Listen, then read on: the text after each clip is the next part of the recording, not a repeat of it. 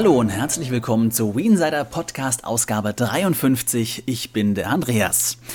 Ja, es ist Anfang März mittlerweile. Das Jahr ist schon wieder ein paar Monate alt. Wirklich viel hat sich noch nicht getan auf unserer aller Lieblingskonsole. Aber es sieht besser aus, wenn man in die Zukunft blickt. Und darum geht es auch heute bei uns im Podcast, konkret um eine einzige Firma, die uns möglicherweise demnächst das Glück bescheren könnte, nämlich Sega. Bevor wir dazu kommen, fangen wir an mit den Nachrichten. Wie üblich, die habe ich für euch. Und es war doch ein bisschen was los in der kleinen Welt von Nintendo. Laut diversen Berichten zum Beispiel plant Nintendo momentan neben ihrem eigentlichen Hauptsitz in der japanischen Stadt Kyoto eine weitere Einrichtung zu bauen, die vor allem sich mit der Forschung und Entwicklung neuer Hard- und Software befassen wird. Als erster Schritt dazu wurde in der Stadt eine Fläche von ungefähr 40.000 Quadratmetern zum Preis von umgerechnet 100 Millionen Euro erworben. Also eine ganze Menge. Es, es gibt leider noch keine Daten oder irgendwelche Fakten darüber, was Nintendo davor hat forschungsmäßig, aber man darf natürlich gespannt sein. Konkreteres gibt es dagegen schon in einem anderen Fall. Nintendo hat ein neues Entwicklerstudio gegründet mit dem Namen Zora. Das Ganze läuft unter der Leitung von Masahiro Sakurai, der unter anderem die Super Smash Bros. Reihe erfand. Das Team soll auch laut Iwata schon an einem neuen Spiel arbeiten, das natürlich innovatives und noch nie dagewesenes Gameplay bietet. Näheres dazu gibt's wie üblich noch nicht. Electronic Arts hat dagegen auch bekannt gegeben, dass man momentan an 25 neuen Spielen für die Wii arbeitet. Dabei handelt es sich nicht um irgendwelche Multiplattform-Titel oder Portierungen, sondern um von Grund auf für die Wii entwickelte Spiele. Genaueres gibt's auch in diesem Fall nicht. Bereits vor einiger Zeit hat EA allerdings angekündigt, dass man sich in Zukunft stärker auf die Wii konzentrieren will und mit der Qualität der EA-Spiele sogar teilweise an die von Nintendo heranreichen will. Also, uh. In einem Fall ist man da schon konkreter geworden. Der beliebte Horror-Shooter Dead Space, den es bisher nur auf PS3, Xbox und PC gab, der soll auch für die Wii erscheinen, aber nicht in der direkten Portierung, sondern als Rail-Shooter. Äh, das Ganze wird von EA freundlich Guided First-Person Experience genannt, weil beim Rail-Shooter-Namen schon viele aufgeschrien haben. Ich persönlich finde das aber ganz interessant. Also ich könnte mir auch, nachdem die ersten Trailer und Screenshots durchaus gut ausgesehen haben, vorstellen, dass ein Dead Space mit den ganzen Waffen der Vorlage, mit der Grafik Grafik und der Atmosphäre der Vorlage im Koop-Modus auf Wii richtig viel Bock machen könnte. Warten wir es ab. Der japanische Publisher Capcom will mit weiteren Releases im Westen mehr Spieler erreichen, aber macht das von den Verkaufszahlen des Wii-exklusiven Monster Hunter 3 abhängig. In einem Interview mit der Edge stellte Chris Kramer von Capcom klar, dass man bisher in den USA und in Europa noch nicht so stark vertreten war wie in Japan. Das könnte sich aber ändern, hängt aber vor allem von den Verkaufserfolgen der Wii-exklusiven Spiele ab. Das heißt, sollte Monster Hunter 3 ein großer Erfolg werden, könnte man durchaus auch in Zukunft mit weiteren Capcom-Titeln rechnen. Also, wie sagt man so schön, kaufen, Marsch, Marsch. Die kreativen Köpfe hinter Platinum Games, die momentan an Mad World arbeiten, haben sich auch gemeldet. Momentan ist es ja irgendwie zur Tradition geworden, schon bevor der erste Teil veröffentlicht wurde, einen Nachfolger nachzudenken. So ist es auch in diesem Fall. Man versucht also mit Mad World äh, eine Community anzusprechen, eine entsprechende Fanbasis aufzubauen. Und wenn das gelingt und das Spiel ankommt, dann besteht auch kein Zweifel, dass man sich über einen zweiten Teil Gedanken machen wird, der bei entsprechenden Verkaufszahlen also auch ohne Frage kommen wird. Stichwort Verkaufszahlen, da hat sich diesen Monat mal was getan. Die aktuellen Zahlen von Media Control besagen nämlich, dass ein PS3-Spiel auf dem ersten Platz ist, nämlich Street Fighter 4. Wii Fit, die ja normalerweise immer die Liste angeführt haben, sind auf dem zweiten Platz. Mario Kart DS für den Nintendo DS auf dem dritten Platz. Mario Kart Wii immerhin auf dem fünften Platz. Und damit schließt die Liste auch schon für die Wii. Also wenn man es mit den letzten Monaten vergleicht, nach wie vor nur Mario Kart und Wii Fit seitens Nintendo in den Charts vertreten. Und mit diesen Aussichten geben wir dann erstmal weiter zu Christian, denn der hat die Releases für den März für euch.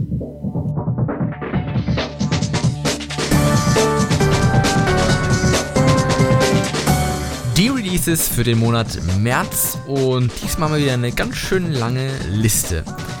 Los geht's am 5.3. mit ACDC Live Rock Band von Electronic Arts und am 6.3. geht es weiter mit All-Star Cheerleader THQ und Mario Power Tennis von Nintendo.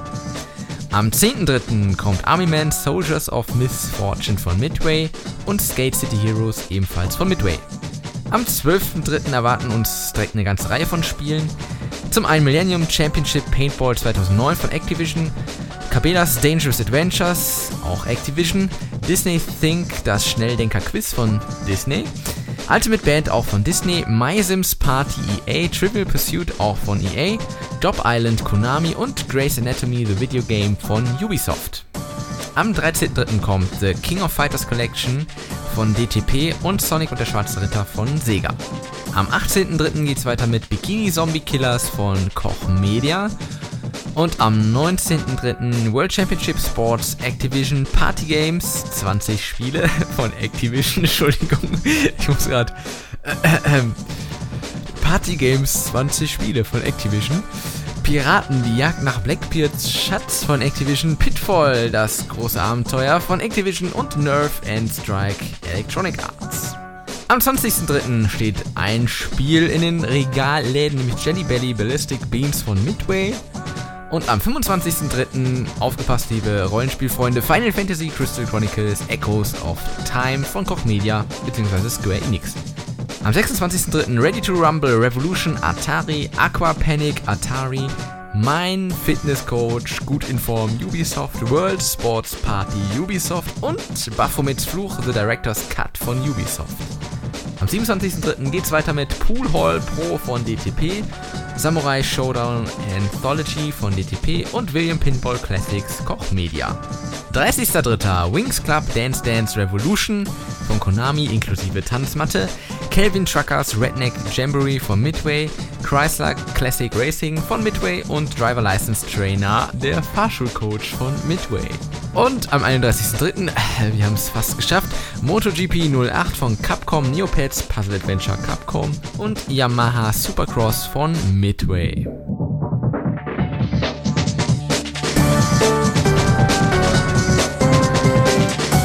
Na, ein Glück, dass ich die Liste nicht vorlesen musste. Naja, wir machen hier erstmal weiter mit den Hands-Ons, also die Vorstellung der Spiele, die momentan bei uns im Test sind, aber noch kein eigenes Review erhalten haben. Viel Spaß!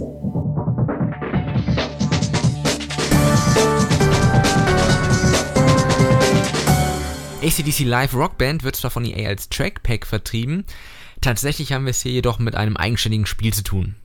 Wer bereits Rockband auf Wii besitzt, der hat jedoch keinerlei Möglichkeiten, um in irgendeiner Weise die Songs zu exportieren, bzw. sein Rockband-Profil zu verwenden. Spielerisch bietet das Game zwar genau die gleiche Kost wie schon gehabt, sprich entsprechende Hardware wie Gitarre, Drums oder Mikrofon müssen natürlich vorhanden sein.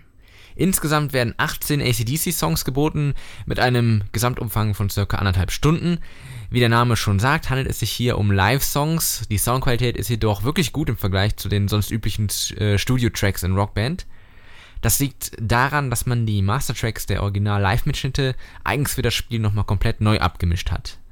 Die Songauswahl ist gelungen, auch als Nicht-ACDC-Kenner sollte man zumindest die Evergreens kennen, wie zum Beispiel Thunderstruck, TNT oder etwa Highway to Hell, was ja übrigens auch in der Mundharmonika Compilation von Andreas Ab im Insider Shop erhältlich ist.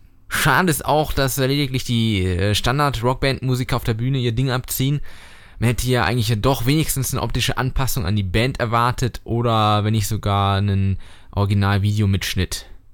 Unter dem Strich muss man ehrlicherweise sagen, dass man aufgrund der eingeschränkten Spielmodi keinerlei Kompatibilität mit Rockband sowie der lediglich 18 Songs für insgesamt 35 Euro definitiv viel zu viel hinblättern muss. Im Vergleich dazu hält man ja schon die, in Anführungsstrichen, Vollversion von Rockband mit über 80 Songs für 40 Euro. Also da stimmt am Preisverhältnis irgendwas vorne und hinten nicht. Wer aber auf ACDC überhaupt nicht verzichten kann und unbedingt die Live-Tracks in Rockband-Manier spielen möchte, der soll zugreifen, aber ich denke, es macht Sinn, dann noch ein bisschen zu warten, bis der Preis sinkt. Ja, das soweit zum Hands-on-Bericht zu Rockband, ACDC Live und der ausführliche Testbericht folgt in Kürze auf der Website.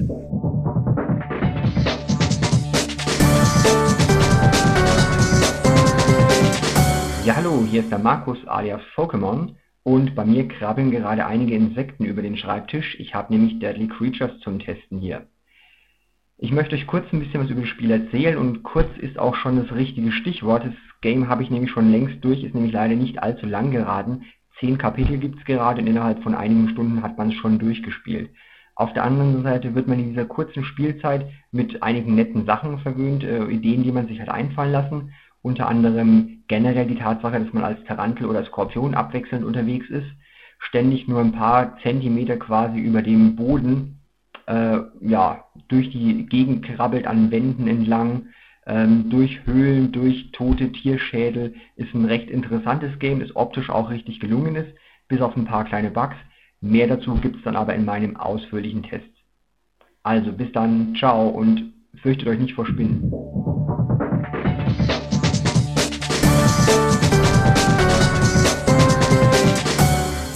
Jetzt kommen wir wieder zu Dr. Weensider in die Praxis, unsere beliebte monatliche Fragestunde. Äh, ich habe die Zeit der letzten Monate ein bisschen genutzt, mich selbst fortgebildet und promoviert und siehe da, es hat geklappt und ich darf jetzt selbst den Titel Dr. Weensider tragen. Ähm, ja, das ändert eigentlich nichts. Wie auch immer mit dem berühmten Bing Bing geht's dann auch los. Und den Anfang macht Mikaya oder Messiah oder wie immer der sich auch ausspricht. Der fragt mich, begebt ihr euch dieses Jahr auf die E3? Äh, Ganz einfache Antwort. Nö. Erstens ist zu teuer. Zweitens kann man auch von hier aus ganz gut drüber berichten. Und drittens, ja, waren ja die Auftritte von Nintendo in den letzten Jahren nicht so pralle. Von daher müsste da schon einiges passieren, um uns überhaupt auf die Idee zu bringen, dorthin zu fahren. Zweitens, äh, was denkt ihr, wird Nintendo es schaffen, auf der Messe mal wieder zu begeistern? Ich hoff's. Die letzten E3-Auftritte waren ja nicht so toll. Die Games Convention, davon müssen wir gar nicht reden. Also es wäre dringend nötig.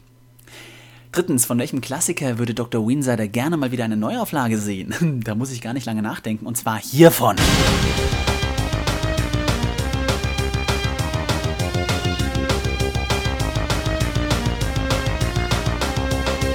Alles klar, kapiert? Gut. Nächste Frage. Kann er 10 User aufzählen, ohne auf die Seite zu schauen? Das dürfen keine Administratoren. Was soll das denn? Also, ich meine, es ist witzlos, weil ich arbeite hier und äh, bin jeden Tag deswegen im Forum.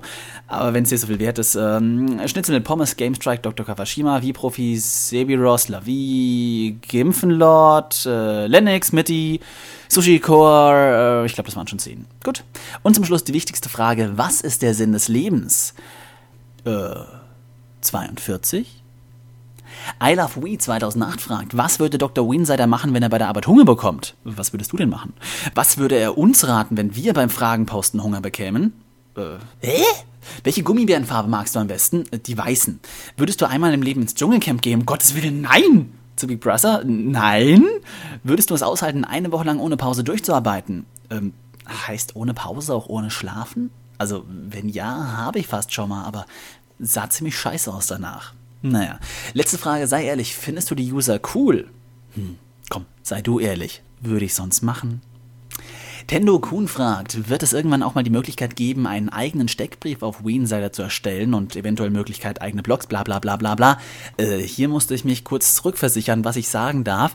Ich darf dir aber sagen, ja, es wird die Möglichkeit geben, auch eigene Profile zu erstellen. Generell arbeiten wir daran, viel mehr User-Interaktivität auf der Seite äh, zu ermöglichen. Gedulde dich einfach noch ein bisschen.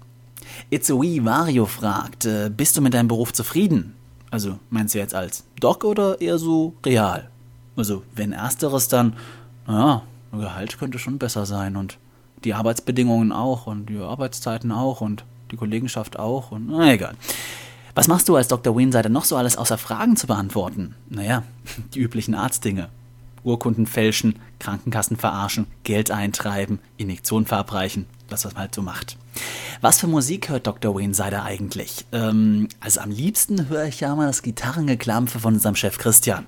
Aber sollte das gerade aus irgendeinem Grund nicht möglich sein, dann doch eher in Richtung Metal, Symphonic Metal, Power Metal, so die Schiene Nightwish und so weiter. Das höre ich ziemlich gern. Gibt's noch Hoffnung, dass Dr. Weensider je zurückkehren wird? Mich oder der andere? Also, ehrlich gesagt, ja, weiß nicht, sieht momentan schwierig aus. Winnie ist ja jetzt in der Schweiz und in der Schweiz herrschen andere Gesetze. Also, dieser Doktortitel, den er sich in der siebten Klasse im Informatikunterricht ausgedruckt hat, der wird da nicht so recht anerkannt. Also, ist kritisch. Shadow Mirror fragt, wie lange wird Weensider überleben? Hm, wie lange hättest du es denn gerne? Also, ich würde sagen, bis zum jüngsten Tag. Die Otto fragt, geht's im Mod-Forum wirklich so heftig zu, wie immer berichtet wird, also Spam und Bash ohne Ende? Äh, äh, weiß jetzt nicht, wo du das aufschnappst, aber, also ist mal ganz ohne Scheiß, nein, da geht's eigentlich ziemlich gesittet zu. Was ist Dr. Weensider am liebsten? auch Schnitzel mit Pommes. Äh, ja, auch. Ansonsten auch gerne mal Sushi oder sowas. Nein, im Ernst. Ähm, Pizza, Nudeln. Ich glaube, da bin ich wenig ausgefallen. Philly92 fragt, wann kommt jetzt endlich Weensider 5.0? Hm. Ja, äh, also ein bisschen Geduld noch, dauert's schon, aber wenn's kommt, wird's so toll, das kannst du dir gar nicht vorstellen. Also jetzt echt wieder ohne Scheiß, das wird so geil. Aber da auch noch ein bisschen nächste Frage. Wii-Profi fragt, was sagst du dazu, dass Giga eingestellt wurde? Sehr schade, habe ich früher unglaublich gerne geschaut, so 2000, 2001, als noch Hannes und Simon, Etienne und so weiter moderiert haben, war mal eine echt geile Sendung. Was hältst du von der New Play Control Reihe? Ja, schon cool, aber ich hätte es besser gefunden, wenn äh, die Gelegenheit genutzt worden wäre, die Spiele auch ein bisschen aufzupolieren. Also ein bisschen bessere Grafik, vielleicht den einen oder anderen neuen Spielinhalt. Das hätte man dann vielleicht auch nochmal 5 Euro mehr für verlangen können. Dann, was sagst du dazu, beziehungsweise wie ist deine Sicht dazu, dass High Voltage mit Conduit uns Gamer mehr zufriedenstellen will? Was soll ich dazu denken? Ich hoffe, dass es funktionieren wird. Außerdem noch, äh, wie sind deine Prognosen, wie es nach The Conduit weitergehen wird? Also ich persönlich hoffe, das haben wir im Podcast ja auch schon mehrmals gesagt, dass sich andere Drittentwickler, wenn The Conduit gut wird, ein Beispiel daran nehmen und die hoffentlich guten Verkaufszahlen einfach dazu locken, wieder ein bisschen mehr echten Stoff auf die Wii zu bringen. Denn, im Ernst, wir brauchen den Stoff doch. Mastercurb fragt, erzählst du mir jetzt endlich mal, bei welchem Sender du gearbeitet hast? Äh, puh, ja, hatte ich mal versprochen. Ähm, ist überhaupt nichts Spektakuläres. Der Laden heißt TV Touring, ist ein Lokalsender in Unterfranken. Yippie, das war's auch schon. Und dann fragt Sushi noch, macht's dir Spaß, unsere Fragen zu beantworten? Selbe Antwort wie oben, würde ich sonst machen. Wirst du die ewige Vertretung bleiben? Äh, ja, sieht momentan danach aus. Gibst du uns mal eine Bayerisch-Kostprobe? Nein! Ich kann kein Bayerisch. Ich wohne in der nördlichsten Stadt Bayerns, hier spricht man kein Dialekt. Bestenfalls so ein ekelhaften Gelwischer Dialekt ist dann so, äh, Scheiße, na, was machst denn da? Aber ey, zwing mich nicht, das jetzt wiederzugeben. Vierte Frage, wirst du bei deinem Bayern-Sender gut bezahlt?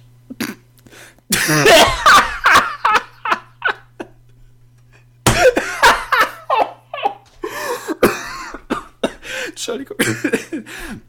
Entschuldigung. Sorry.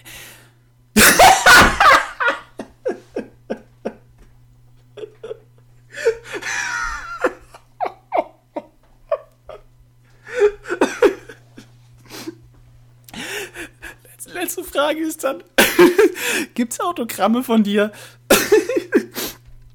Vielleicht mal irgendwann in naher Zukunft. Also, ich muss jetzt mal weg. Gute Besserung an die ganze Community. Macht's gut.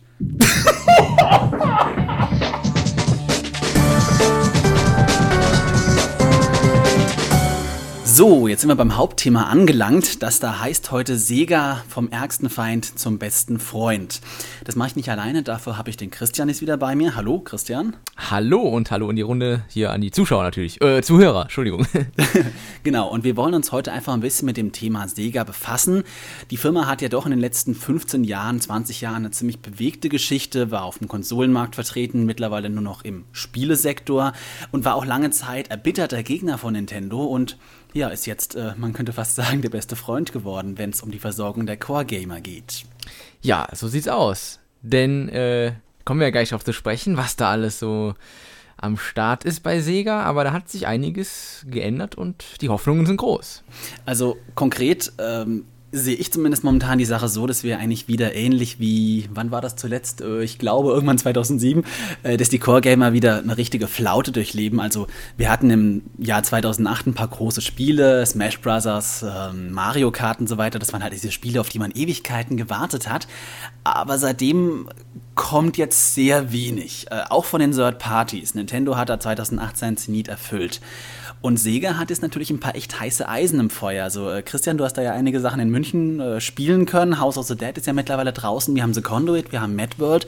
Genau. Das sind Titel, die heiß erwartet werden und ja, ich sag fast mal, die die Branche und die Spieler auch brauchen. Ja, Absolut. Also, wenn man sich ja die Release-Listen anguckt der letzten Monate, ähm, da werden wir ja überschwemmt mit irgendwelchen neuen Tier-Party oder sonstigen Spielen oder Fitness-Spielen und ähm, da ist einfach, äh, ja, kommt man als äh, sogenannter Core-Gamer ein bisschen zu kurz. Und äh, wie du schon gesagt hast, in München gab es ja schon mal die ersten Titel zu spielen, beziehungsweise House of the Dead ist ja mittlerweile draußen. Auch bei uns der Test hat acht Punkte bekommen, also Bronze mhm. Award, ist also schon mal was. Und ähm, ja, ich denke gerade The Conduit wird da nochmal, äh, also so von meiner Einschätzung her nochmal deutlich das toppen. Und äh, gut, Mad World müssen wir mal schauen. Aber Sonic und äh, der Schwarze Ritter zum Beispiel ist auch so ein Spiel, was sicherlich ein Award-Anwärter ist. Ja, ah, und ja. Ähm, momentan steht Sega aber so ein bisschen auf, äh, ja, wie sagt man, verlorenen Gleisen, also auf jeden Fall relativ alleine da. Wir haben jetzt in letzter Zeit wieder Ankündigungen gehabt, wie Dead Space und so weiter, aber die Third Parties sind jetzt momentan wieder so ein bisschen in der Situation, sich auf Vergangenem auszuruhen, halt vor allem wieder den Casual-Markt zu bedienen. Und das Interessante an Sega ist eben, obwohl sie Nintendo momentan so stark versorgen, sind sie ja eigentlich diejenigen, man könnte sagen, wenn sie nachtragend wären, die es am wenigsten nötig hätten. Weil vor langer Zeit sah es anders aus zwischen den beiden Firmen. Wer schon ein bisschen länger Video spielt, ich denke, das ist keine Frage, weiß natürlich, dass Sega in äh, bis, ja, ich sag 2001 auf dem Konsolenmarkt vertreten war. Äh, auch oftmals mit wichtigen technologischen Entwicklungen, auch oftmals technisch Nintendo in die Nase voraus. Aber es letztlich halt irgendwie nicht so ganz halten konnte. Ja, leider nicht. Äh, vielleicht auch ein bisschen zu viel in die Technik gesetzt, also ähm, ich habe da ja schon öfters mal was gelesen, warum die äh, gerade die letzteren Konsolen von Sega so gar nicht angekommen sind, äh, einfach weil das schon so entwickelt war oder es war so von der Technologie-Seite her so schwierig, ähm, dass halt die Entwickler da ihre Probleme hatten, da in angemessener Zeit die Spiele überhaupt drauf zu produzieren, weil es einfach in Anführungsstrichen zu kompliziert war. Aber gut. Das ist witzig, ähm, genau, das wird ja. momentan der PlayStation 3 irgendwie auch nachgesagt. Ja, das ist richtig, das stimmt. Und äh, deswegen sieht man da ja auch, oder glaube ich, dass es damit auch vielleicht zusammenhängt, dass man da recht viele Spiele, die jetzt Multiplattform sind, eigentlich identisch von der Xbox sind. Also da oh, sieht man ja noch gar nicht, da sieht man noch gar nicht das, was ja die PlayStation eigentlich kann. Die hat ja noch viel mehr unter der Haube als die Xbox, aber trotzdem, naja, die Spiele sehen ja mehr oder weniger gleich aus, außer vielleicht ja, der ein oder andere Exklusivtitel. Ja. Aber wir können ja mal äh, bei Sega noch ein bisschen, bisschen weiter vorne anfangen. Weil, genau, äh, sehr viel weiter vorne. Ja, sehr viel weiter, weil äh, man wird es nicht glauben, aber... Das waren mal Adam und Eve. ja. Ähm, ja, okay, na, ein bisschen später war es.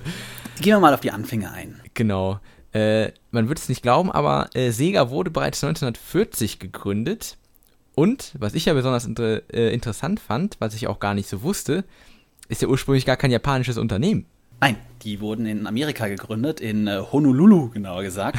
Und äh, hießen damals äh, Standard Games oder Standard Games, wie man das in Amerika ausdrückt, sind dann in den 50er Jahren, 1951 oder 1952, äh, nach Japan übergesiedelt, haben sich da in Service Games umbenannt und wer jetzt mal die Initialien zusammennimmt von Service und Games, kommt dadurch auch auf den Namen Sega der ja. sich da ableitet.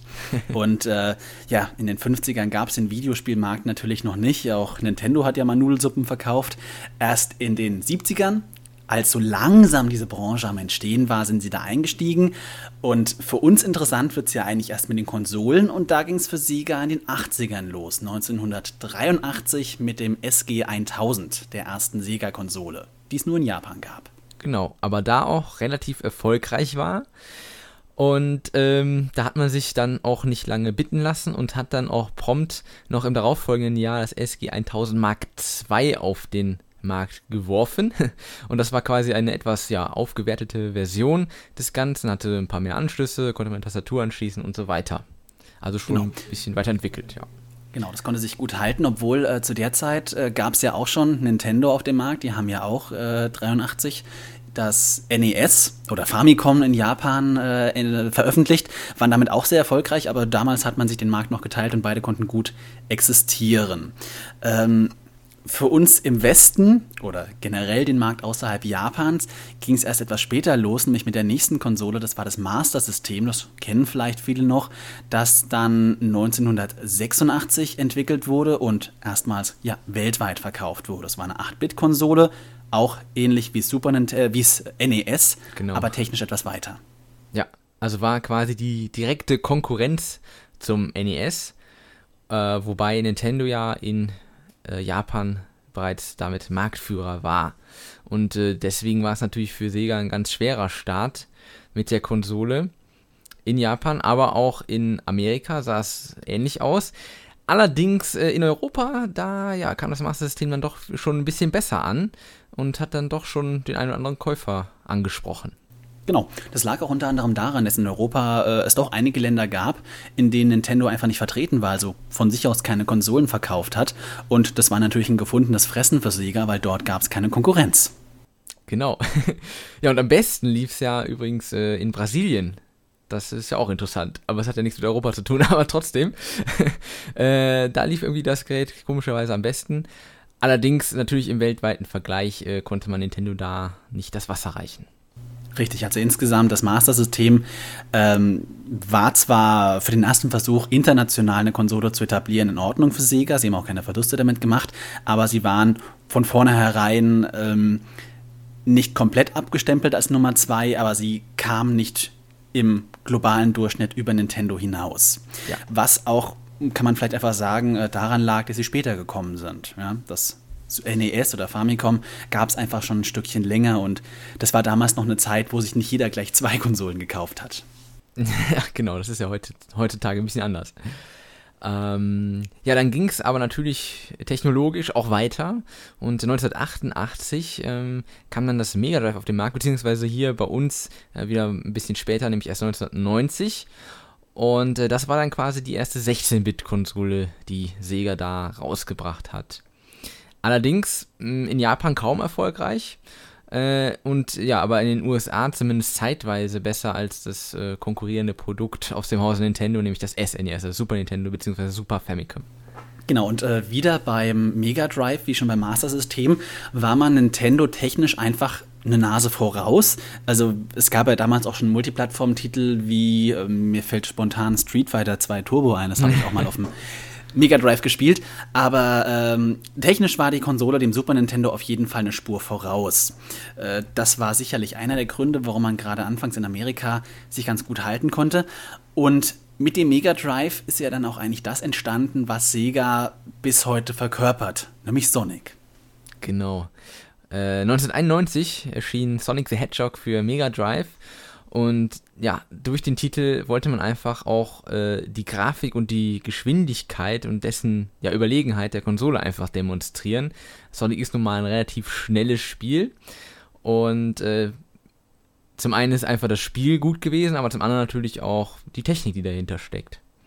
Und ja, somit wurde also Sonic eben auch weltweit berühmt und ähm, ja, ist sogar unterm Strich heute in mehr Spielen in seiner Geschichte schon äh, vorgekommen als Mario.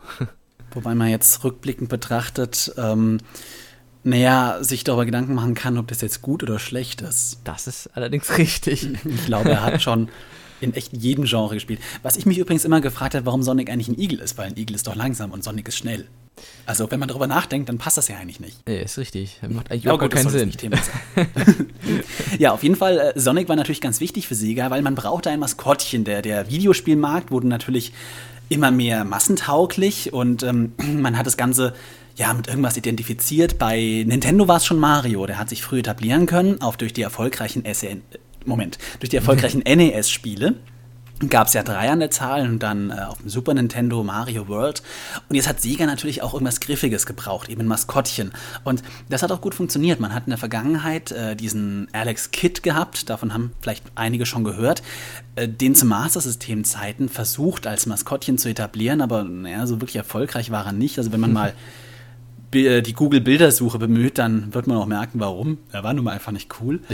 Aber ähm, ich mit Sonic das, hat man das, das also geschafft. Ich übrigens. Äh, äh, das ist ja, das war ja, ähm, zumindest ein Teil von Alex Kid war da nämlich auch mal in das Master-System äh, direkt schon hart mit drin. Also wenn du das angemacht hast ohne Modul, dann lief quasi Alex Kid. Äh, aber äh, wirklich gut fand ich es auch nicht, muss ich sagen. Also hat schon seinen Grund. Ja. Ähm, durch die Entstehung von Sonic, der dann auch äh, super erfolgreich war mit dem ersten Titel und sind viele, viele, viele Spiele gefolgt, da ging es dann natürlich los. Da hatten wir dann wirklich zwei Konkurrenten, zwei, äh, ich sag mal zunächst gleich starke Konkurrenten, nämlich Mario und Sonic. Und die wurden natürlich marketingmäßig jetzt aufeinander losgelassen. Also in den 90er Jahren hat das äh, Werbekampagnen nach sich gezogen. Man hat natürlich versucht, mit zwei sehr ähnlichen Konsolen auf dem Markt dieselbe Zielgruppe zu bedienen. Und jetzt gab es eigentlich nur die Frage Mario oder Sonic. Und da haben Sega und Nintendo schon ganz schön gegeneinander geschossen, um sich irgendwie die Herrschaft streitig zu machen. Ja, genau. Es gab sogar richtige Slogans aller Sonic hängt alle ab, vor allem kleine dicke Klempner. also, wenn da gemeint ist, ist ja wohl ganz klar.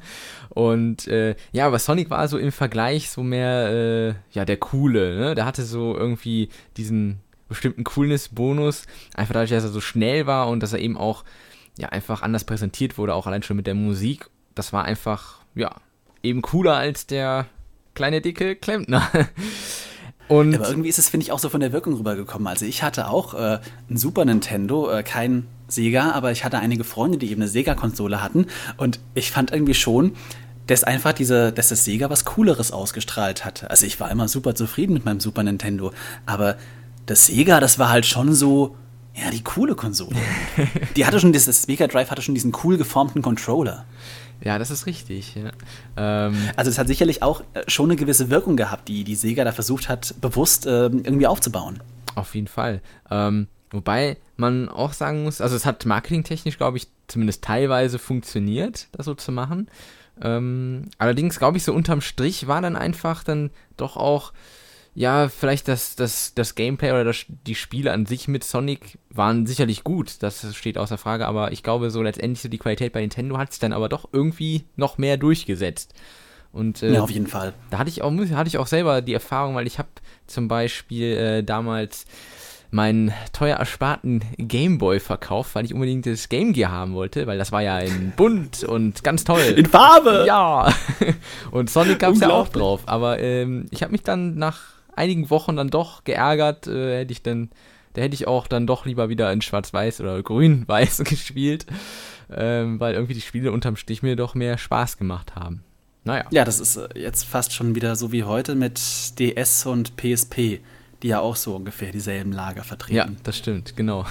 Kann man vergleichen. Ja, aber die Qualität der Spiele ist da auf jeden Fall ein Punkt. Ähm, ich bin zum Beispiel jemand, äh, wenn ich ein klassisches 2D-Sonic spiele, also zum Beispiel den ersten Teil, den ich jetzt auch gezockt habe, hat mir einfach nie so viel Spaß gemacht wie ein klassisches 2D-Mario. Das mhm. ist einfach so. Ich meine, das Spiel ist schnell und das ist natürlich irgendwie faszinierend vom Gameplay. Vielleicht falle ich da auch so ein bisschen raus, weil das Spiel ja mal super erfolgreich war und eine riesige Fangemeinde hatte.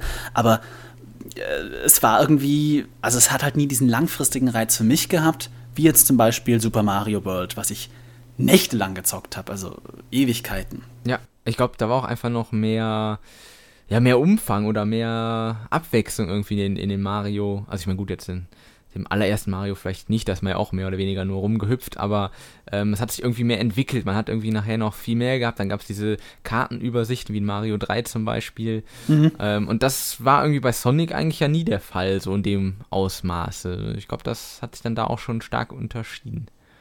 Ja, jedenfalls, äh, was auch für, Sel äh, für Sega typisch war, war, dass sie eigentlich äh, immer relativ viel an der Technik gefeilt haben. Also vom ersten Master-System, da gab es ja dann dieses Mark II und so weiter. Und beim Mega Drive war das genauso, beim Game Gear auch. Sie haben immer wieder versucht, alles irgendwie weiterzuentwickeln. Fürs Mega Drive gab es beispielsweise eine CD-Erweiterung, sowas ähnliches hatte Nintendo ja auch mal in Planung. Mhm. Also sie haben immer versucht, äh, die Technik auch in der aktuellen Generation weiterzutreiben und äh, irgendwie ihre Sachen dauerhaft aktuell zu halten. Das ist aber eben, hat nicht immer funktioniert. Also einige dieser Erweiterungen, wie zum Beispiel das CD-Laufwerk, äh, sind doch einfach katastrophal gefloppt, was dann natürlich wieder wirtschaftlich auch Sega zurückgeworfen hat, weil man hatte ja viel Geld da rein investiert. Ähm, das ging dann weiter bis 2000, Blödsinn, 1995 dass Sega Saturn veröffentlicht wurde, oder Saturn. und ähm, das ist ja dann in den direkten Konkurrenzkampf zur PlayStation eingetreten und ein Jahr später kam dann auch das Nintendo 64. Ja, und äh, die Konsole war natürlich, wie man es von Sega gewöhnt war, technisch eigentlich auf der Höhe der Zeit, hatte sogar zwei Prozessoren, was es damals eigentlich noch gar nicht gab, mhm. äh, hat aber trotzdem überhaupt nicht mehr gepackt. Nee, leider nicht. Ähm, das war dann auch so, was ich eben sagte, das war, also bei Saturn war es, glaube ich, auch extrem, dass da einfach ähm, die Programmierung für das System außerordentlich kompliziert war und äh, sehr viel aufwendiger. Und äh, das schlägt so einfach darin nieder, es gibt gute Sega-Titel für die Konsole, aber wenn man sich jetzt mal die Third Parties anguckt, da wird es dann schon eng. Also da gibt es für Saturn ähm, nicht, nicht so viele äh, gute Spiele. Und ähm, ja, das macht sich natürlich dann auch bemerkbar in den Verkaufszahlen, in der Software. Das kenne ich irgendwo her. Ja, genau. Und äh, da ist natürlich klar, äh, das Ende vom Lied ist, dass natürlich viele Dritthersteller dann auch einfach von dem Saturn-Zug abgesprungen sind.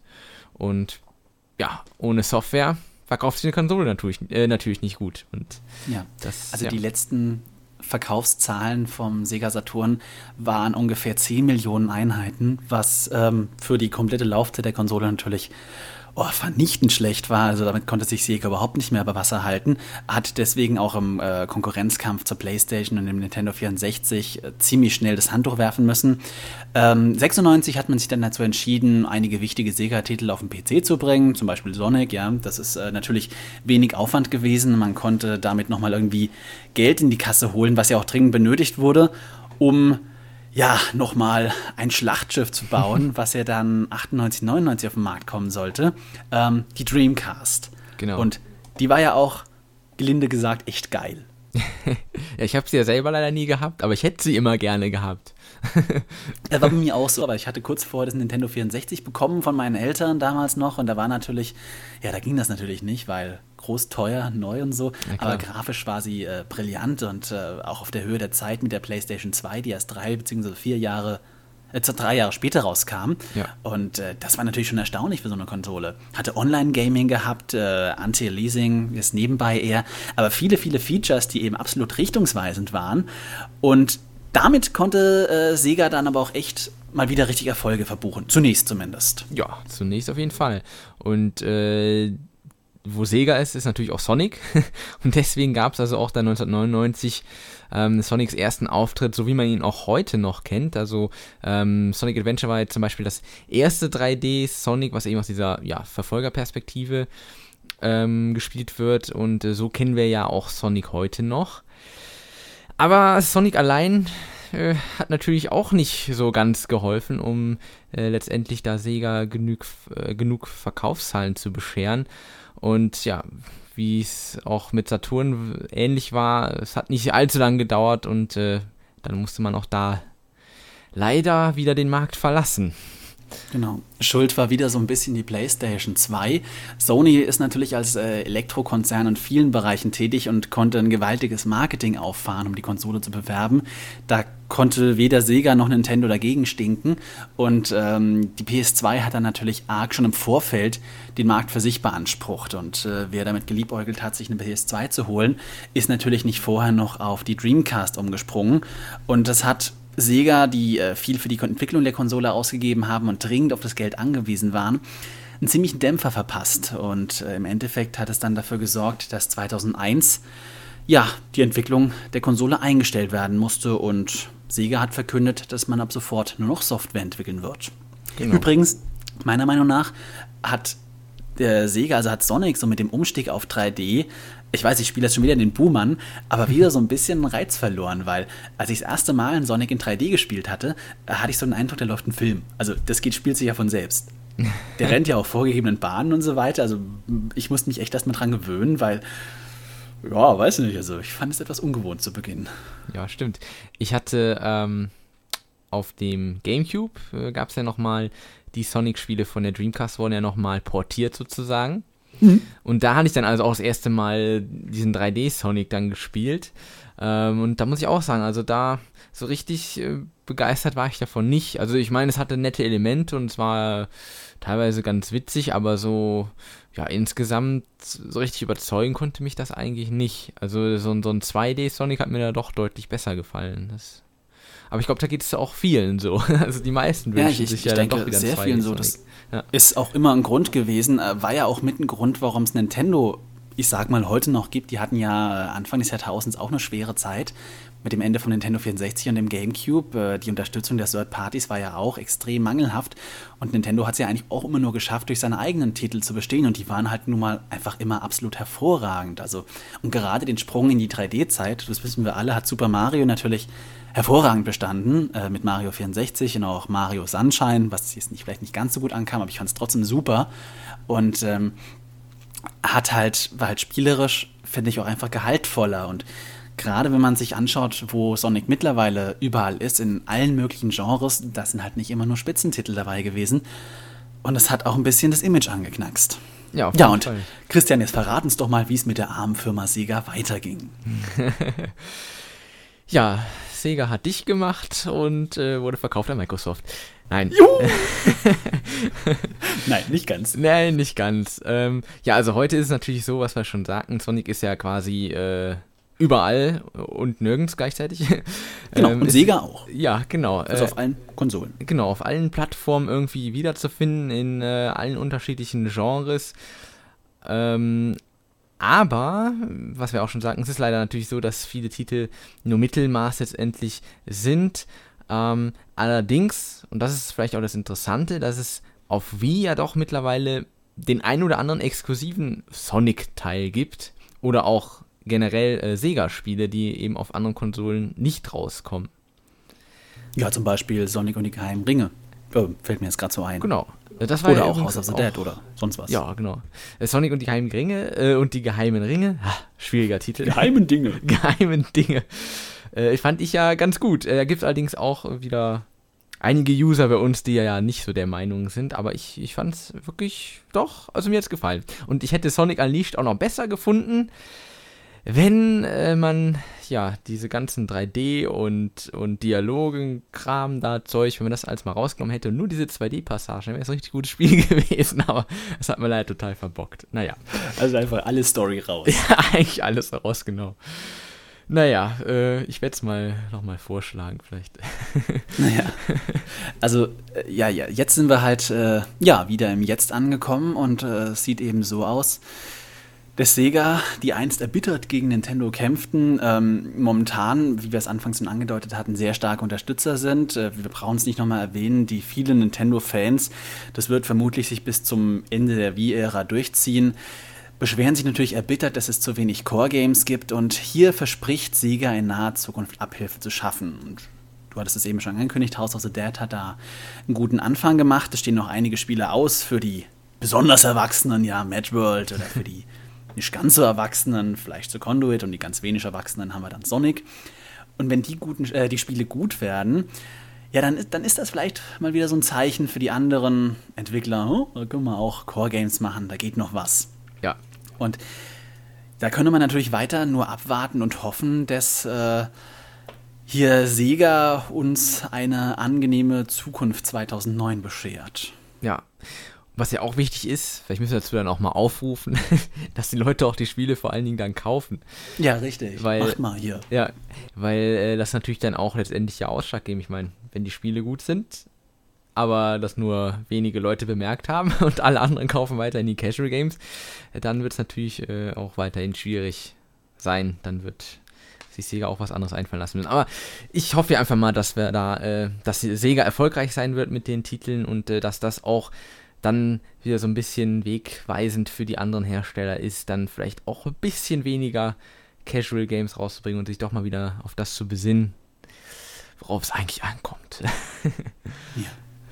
Und vielleicht für den Schluss noch ein Anstoß, der auch äh, Nintendo zu denken geben könnte. Äh, es ist jetzt mehrfach rausgekommen, Sega war eigentlich technisch immer auf der Höhe der Zeit. Sie hatten vieles richtig gemacht und trotzdem hat Nintendo den Markt dominiert, was nicht nur daran lag, dass sie ein bisschen früher da waren, sondern eben auch, dass sie immer hervorragende Exklusivtitel hatten, ja. Das, was man heutzutage als Core Games bezeichnen würde, gab ja damals noch keine wirklichen Casual Games. Ja, und heutzutage ist jetzt Sega plötzlich derjenige, der die Core Games liefern muss für Nintendo, weil da die Fans eben nörgeln. Ja. Also da hat sich das Blatt irgendwie gewendet. Verkehrte Welt. ja. Und was ja noch interessant ist, das hat man ja vor einigen Jahren ja auch noch nicht für möglich gehalten, haben wir jetzt noch gar nicht, haben wir noch gar nicht richtig angesprochen, ist ja, dass ja mittlerweile auch Mario und Sonic sogar zusammen ja, in dem Spiel auftauchen. Also das hätte ja Wahnsinn.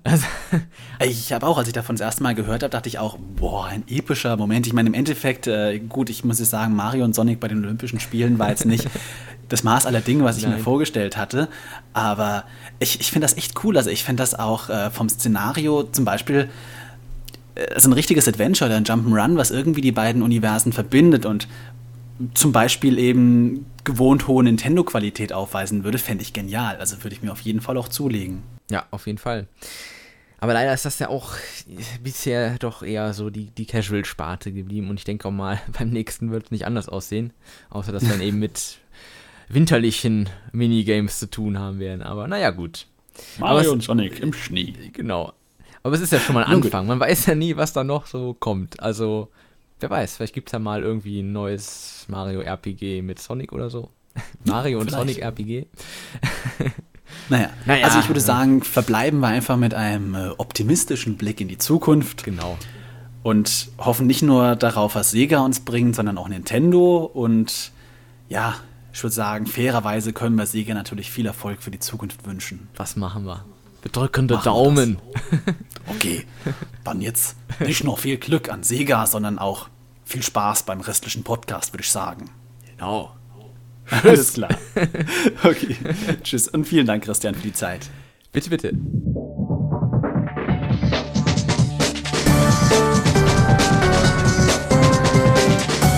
Willkommen zu 5 Minuten Ruhm und heute begrüßen wir ganz herzlich den User, der seit vielen Jahren die Community spaltet. Die einen lieben ihn, die anderen hassen ihn. Er ist manchmal der Plus, manchmal der Minus-Button der Wii-Remote, mal Mario, mal Sonic, mal Core, aber nie Casual. Ich sage Hallo zu Heiko alias Zauberzunge. Hallo Christian, hallo liebe Wii Insider User, verehrte Zuhörer. Ich freue mich, dass es endlich geklappt hat und ich äh, hier sein kann. Wobei dieses hier dank modernster Kommunikationstechnik ja schließlich meine Couch ist, auf der ich mich sowieso im Moment befinden würde. Ja, ich sitze hier im Büro. ist ja auch so ähnlich wie Couch. Ja, auch wenn ich schon äh, viele Zuhörer aus dem äh, Forum kenne, stelle ich doch trotzdem mal kurz vor und äh, vor allen Dingen, seit wann du in der Community aktiv bist. Ja, was gibt's da zu erzählen? Ich bin 29 Jahre alt, gerade mal zarte 29 und dass das beinahe 30 ist, davon möchte ich möglichst nichts hören. Ich bin geboren in Worms und in Göllheim aufgewachsen. Das liegt mitten in der Nordpfalz, etwa zwischen Mainz und Kaiserslautern. Ich habe 99 mein Abi gemacht und äh, danach in, in Lautern Elektrotechnik studiert. Ähm, bei Wii Insider bin ich seit dem 29.06.2006 aktiv. Ich muss aber dazu sagen, dass ich vorher schon eine ganze Weile mitgelesen habe, gewissermaßen als passives Mitglied Okay, ist auch schon eine ganze Zeit. Ja, ich hoffe, du nimmst für die Vergleiche an, äh, eingangs nicht übel, aber ich glaube, es ist tatsächlich so, dass ja, sich manche User eine wie Insider-Community ohne deine Kommentare kaum vorstellen können. Andere wiederum sind vielleicht auch ganz froh, wenn du mal eine Zeit lang kein Internet hast, oder? Da hast du nicht ganz unrecht. Es hat im Forum doch das eine oder andere Mal schon ziemlich gescheppert. Äh, ja, so ist das eben, wenn mehrere eher extreme Positionen da aufeinandertreffen und äh, keiner gewillt ist, auch nur ein Zentimeter von seiner Meinung abzuweichen. Und ich bin eben ein Kandidat, äh, der gewohnt ist, seine Meinung zu verteidigen. Und kommt noch dazu, dass ich Choleriker bin und mich über jeden Käse aufregen kann.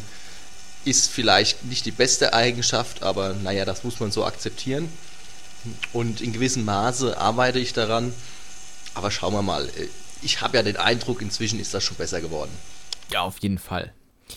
Ähm, jetzt haben wir ja in der heutigen Ausgabe das Verhältnis Sega und Nintendo als Hauptthema. Wie schaut es denn da bei dir aus? Welche der beiden Firmen hast du denn ähm, bislang favorisiert? Also das ist einfach zu beantworten. Ähm, alleine aus dem Grund, dass ich schon als äh, kleiner Piefke ähm, das äh, NES hatte und danach das Super Nintendo und das N64, äh, stellt sich also diese Frage im Grunde überhaupt nicht ich war schon immer Nintendo-Fan und äh, jeder von euch weiß, was man in der Kindheit so bevorzugt, das hält meistens dann doch vielleicht nicht ein Leben lang, aber doch schon einige Jahre. Und mit Sonic konnte ich also früher als Kind eigentlich nicht allzu viel anfangen. Das war mir damals sogar schon zu schnell und ich habe das eigentlich viel lieber Spiele wie Mario gespielt, wo man langsam den ganzen Level erkunden musste, Geheimgänge suchen, alle Münzen sammeln und das durch die Gegend flitzen mit einem wild gewordenen Igel. Das war einfach nicht so meine Welt. Da kommt dann noch dazu, dass eigentlich all meine Freunde, äh, wenn sie dann eine Konsole hatten, dann auch Nintendo und kein Master System oder was es da gab äh, von Sega und äh, von daher war das also nie eine Frage. Ja, und äh, wie denkst du denn jetzt aktuell über den Trend, den Sega eingeschlagen hat, also der ja doch größtenteils in Richtung der Core-Gamer-Unterhaltung geht? Wenn dem so ist, dann bin ich natürlich froh. Alles, was in die Richtung Core-Gamer geht, äh, kann ein Spieler wie mich eigentlich nur freuen, weil so langsam habe ich doch von diesen typischen Casual-Produktionen echt die Nase voll. Auch wenn ich zugeben muss, dass da einige davon in meinem Wii-Regal gelandet sind. eigentlich gar nicht mal wenige. Ähm, aber ja, es, es wäre doch mal wieder Zeit für den einen oder anderen schönen Core-Titel. Äh, mich würde aber auch jetzt mal interessieren, wie es, deine, wie es um deine Zockerleidenschaft allgemein ausschaut. Welches System ist denn derzeit dein liebstes und welches Game ist vor allen Dingen bei dir hoch im Kurs? Also die Auswahl an Plattformen ist bei mir doch äh, relativ überschaubar. Ich habe meine Wii, ich habe den DS und noch einen etwas älteren Laptop. Zum Spielen muss im Moment äh, meistens die Wii herhalten. Das liegt auch daran, dass ich eigentlich relativ wenig spiele und äh, lang brauche, um einen richtigen Core-Titel durchzuspielen. Auf dem DS habe ich noch so ein paar Sachen, äh, die ich ab und zu gerne spiele. Das ist im Moment eigentlich mal wieder Anno. Und ansonsten, ja, die Klassiker, die DS-Klassiker, die guten. Auf Wii äh, spiele ich hauptsächlich äh, Boomblocks im Moment äh, im Multiplayer mit meiner Freundin. Die hat äh, irgendwie so die verrückte Idee, dass sie mich irgendwann darin besiegt und wir spielen dann jedes Mal um kleine Einsätze. Meistens hat das irgendwas mit Massagen zu tun und äh, ja, ich bin ganz froh, dass ich sie da doch äh, im Griff habe und meistens gewinne. Also kann ich nur empfehlen, solltet ihr auch mal tun. Oder auf dem PC, ja, den benutze ich ab und zu noch für spezielle Spiele. Also Dinge, die es auf Konsolen nicht gibt, meinetwegen im Simulationsbereich. Oder eben so den ein oder anderen Klassiker, dem ans Herz gewachsen ist, sowas wie Monkey Island. An Wii Core-Titeln spiele ich im Moment relativ wenig. Da wäre noch äh, Mario Galaxy, das ich immer noch nicht durch habe. Und äh, Bully, die Ehrenrunde. Geheimakte Tunguska muss ich auch noch durchspielen. Und äh, ja, Okami, ganz klar, da bin ich noch gar nicht so richtig zugekommen. Äh, hat mir am Anfang äh, schon sehr gefallen, aber da muss ich mich jetzt doch langsam mal wieder ransetzen. Ich glaube, das Spiel hat es verdient. Ja, es ist auch ein sehr gutes Spiel. Abseits des Gaming und wie Insider was macht denn Zauberzunge eigentlich im normalen Leben? Im normalen Leben geht im Moment leider alles etwas drunter und drüber, da ich gerade umgezogen bin. Beziehungsweise eigentlich stecke ich noch mittendrin im, im Umzug und da wartet eine Menge Arbeit noch auf mich. Ja, es ist schön hier im Schwabenland, aber ungewohnt und diese ganzen Maultaschen und diese Spätzle sind mir doch sehr suspekt. Ich vermisse meinen Pfalzwein und äh, meinen Saumagen und äh, naja, ähm, Im Moment beschäftige ich mich damit, wie man diesen möglichst günstig importieren kann. Davon mal abgesehen äh, bemühe ich mich hier zu weiteren akademischen Würden zu kommen. Da muss man mal sehen, wie sich das entwickelt. Ähm, ja, so früher oder später würde ich dann doch mal gerne als Dozent tätig sein. Vielleicht wird das ja mal irgendwann was. Ansonsten gehe ich meinen Hobbys nach, das da wäre Lesen, ähm, Flugmodellbau ab und an. Ja, natürlich spielen. Gitarre spiele ich so nebenher, ein bisschen Ukulele. Ähm, ja, ich bin Filmfan, schaue relativ viele Filme zusammen mit meiner Freundin. Und äh, ja, was man halt sonst so tut. Lecker grillen auf dem äh, Balkon, Weizenbier dazu und äh, dann bin ich glücklich. Ja, okay, alles klar. Ähm, die fünf Minuten haben wir maßlos überzogen. Und äh, aber du wirst schon ahnen, du darfst natürlich trotzdem, trotz der fast zehn Minuten Ruhm hier jetzt noch äh, ein paar Grüße loswerden. Ja, wunderbar. Dann nutze ich die Gelegenheit und grüße mein Zockerweibchen Elisa und natürlich alle Pfälzer zu Hause, klar, und äh, äh, lasst euch einen Ratschlag geben, bleibt daheim, wandert nicht aus. Es ist nirgendwo so schön wie in der Pfalz. In diesem Sinne, anderswo ist anderswo und nicht so wie daheim. Ja, das sage ich. Vielen Dank, Heiko, für das Interview. Ich habe zu danken. Und ich wünsche dir, Christian, und natürlich auch allen Zuhörern noch einen schönen Tag. Ich bedanke mich herzlich für die Aufmerksamkeit und äh, wir sehen uns dann im Forum. Tschüss.